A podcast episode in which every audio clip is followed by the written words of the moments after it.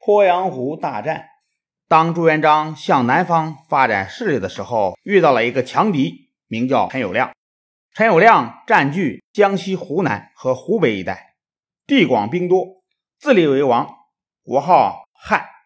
公元一千三百六十年，从采石沿江东下，进攻应天府，想一下子吞并朱元璋占领的地盘。朱元璋赶忙召集部下商议对策，大家七嘴八舌，议论纷纷。朱元璋犹豫不决。散会后，把刘基单独留下来，问他有什么主意。刘基说：“敌人远道而来，我们以逸待劳，害怕不能取胜。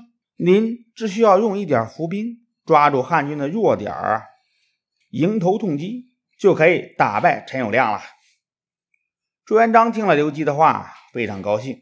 朱元璋有个部将康茂才，跟陈友谅是老相识。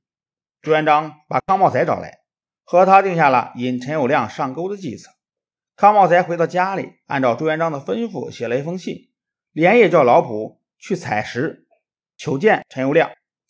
陈友谅见了这封信，并不怀疑，问老仆说：“康公现在在什么地方？”老仆回答说：“现在他带了一支人马，在江东桥驻守，专等大王前去。”陈友谅连忙又问：“江东桥是什么样子？”老仆说：“是座木桥。”陈友谅在老仆走后，立刻下令全体水军出发，由他亲自率领，直使江东桥。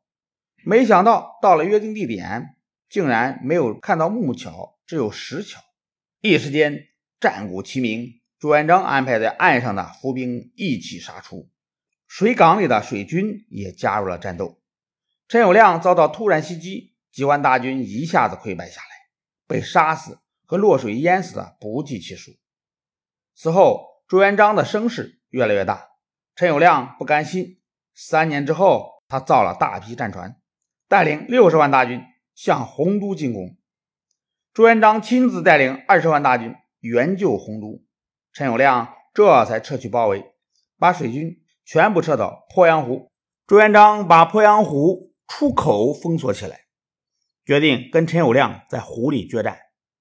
陈友谅的水军有大批战船，又高又大；朱元璋的水军却尽是一些小船，实力比陈友谅差的很多。实力比陈友谅差了很多。双方打了三天的仗，朱元璋的军队失败了。朱元璋采纳了部将的建议，采用火攻。他命令用七条小船装载着火药。每条船尾带着一条轻快的小船。傍晚时分，空中刮起东北风。朱元璋派了一支敢死队，驾驶这七条小船，乘风点火，直冲陈友谅的大船。风急火烈，一下子就把汉军大船全部烧了起来。陈友谅在突围的时候，被朱元璋的军队乱箭射死。第二年，朱元璋又消灭了张士诚的割据势力。接着，朱元璋任命徐达为征虏大将军，常遇春为副将军，率领二十五万大军北伐。两个月后，徐达的军队占领了山东。公元一千三百六十八年正月，朱元璋在应天府即位称帝，国号叫明，他就是明太祖。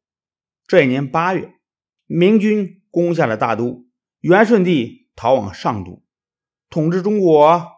九十七年的元王朝终于被推翻了。